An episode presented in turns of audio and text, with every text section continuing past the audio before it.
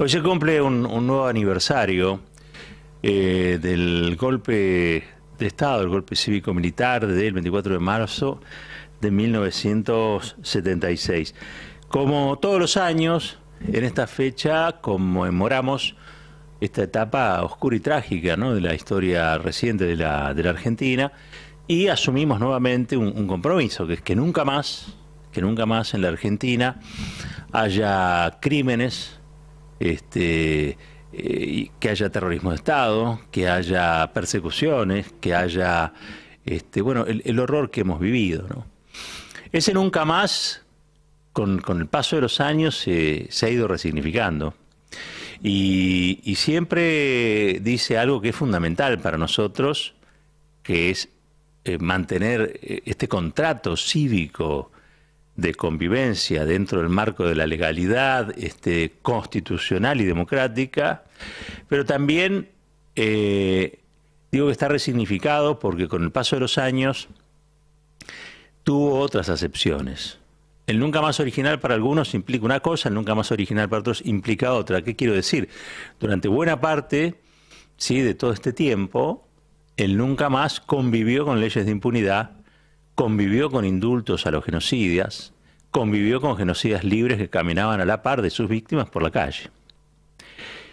Entonces, ese nunca más era un nunca más a media. El nunca más con, fuerza se recobra a partir del año 2003, cuando las políticas de memoria, verdad y justicia recogen el reclamo de madres, de abuelas, de hijos, de los organismos de derechos humanos que siempre estuvieron allí eh, atizando la memoria y la posibilidad cierta de que fueran condenados este, los, criminales de los criminales de Estado. Y finalmente eso se ha conseguido. Hubo un poderoso movimiento de derechos humanos eh, y también finalmente un Estado que pidió perdón, escuchó e impulsó este, los, juicios. Me parece que es en una fecha como importante recordar esta, esta secuencia. De hecho, hoy estamos nosotros aquí sorteando un, libro, el Nunca Más, y ese Nunca Más completo, no solamente con el prólogo original de, de Sábato, sino también con el texto de Eduardo Luis Dualde y todo lo que se añadió para incorporar otra mirada que no, no sea la teoría de los dos demonios que había tenido el, texto original, ¿eh? que equiparaba en un punto a los comandantes del proceso con los comandantes de la, de la guerrilla. Eso por suerte se ha desandado. Hoy este, la teoría de los dos demonios es una teoría que cada tanto reaparece, pero que no ocupa la centralidad de las políticas públicas gracias a las políticas de memoria, verdad y justicia, vuelvo a insistir, y a la eh, vigilante acción atenta eh, de los organismos que han en todo este tiempo eh, custodiado eh, el cumplimiento eh, de estos, estos pactos de, convivencia. Me parece que en una jornada como hoy, homenajear también a los organismos es indispensable, homenajear a esas abuelas, a esas madres, a los hijos, a las hijas, a los nietos, porque sobre, sobre la tragedia que, que han vivido, la Argentina luego pudo consolidar o construir un piso, un piso democrático, que es el que ahora se ha perforado con el intento de magnicidio este, que tuvo como, como víctima, Cristina Fernández de, Kirchner. ¿no? Este, el compromiso de nunca más implica también un nunca más a la violencia, y esta violencia política ha, resurgido, alimentada por este, una, una prensa que ha sido cómplice del genocidio, una prensa que cuando tuvo la custodia de la libertad de expresión eh, avaló un genocidio, lo justificó. Siguen siendo los mismos, siguen siendo los mismos, son los mismos accionistas, son los mismos propietarios, este, y han, han decidido tener una relación de tensión y por momentos de abuso eh, sobre la democracia argentina eh, con ribetes mafiosos, ¿no? Esto lo sabemos.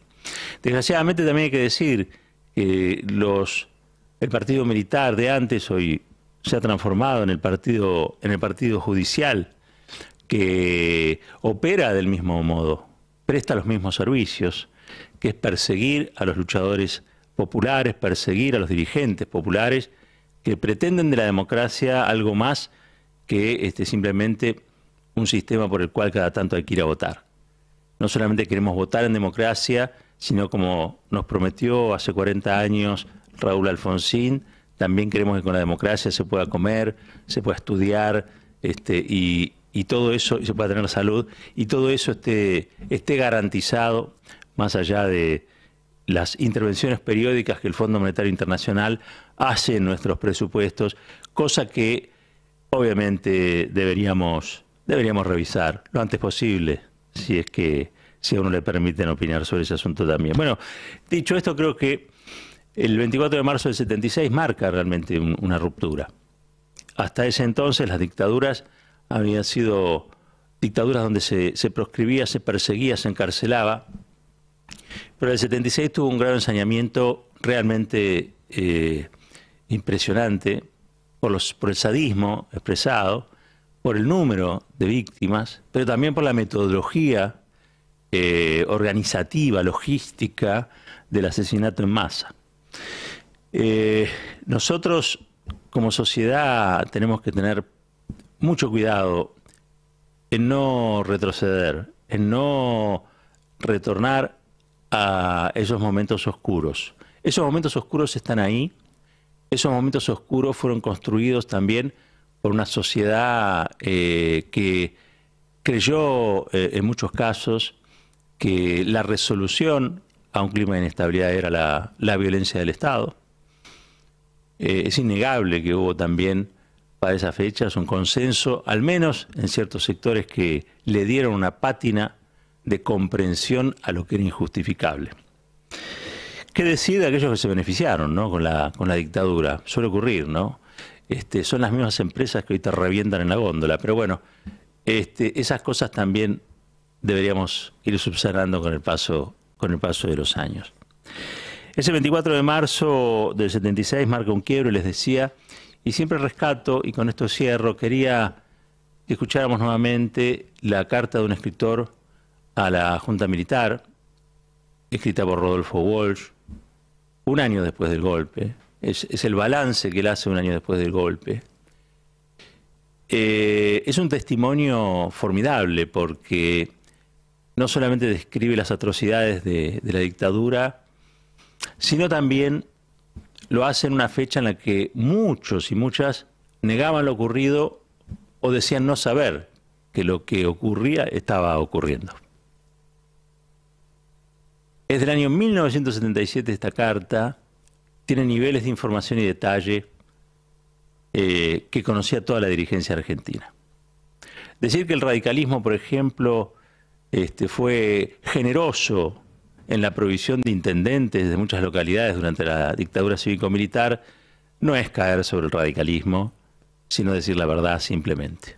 Decir que la iglesia oficial, el clero argentino, acompañó estas atrocidades bendiciendo las, las armas que salieron a matar a sus propios compatriotas, eh, tampoco es ser anticlerical, es decir la, la pura verdad.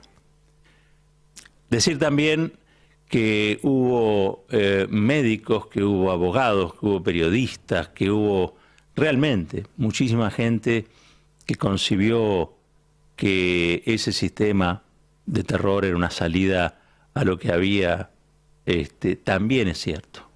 No es poner el dedo acusador sobre nadie, sino también saber que esos, esos monstruos este, tenían una razón de ser y esa razón de ser este, la, encontraron del propio seno de la sociedad en la que habían, en la que habían nacido, en la que se criaron, en la que crecieron.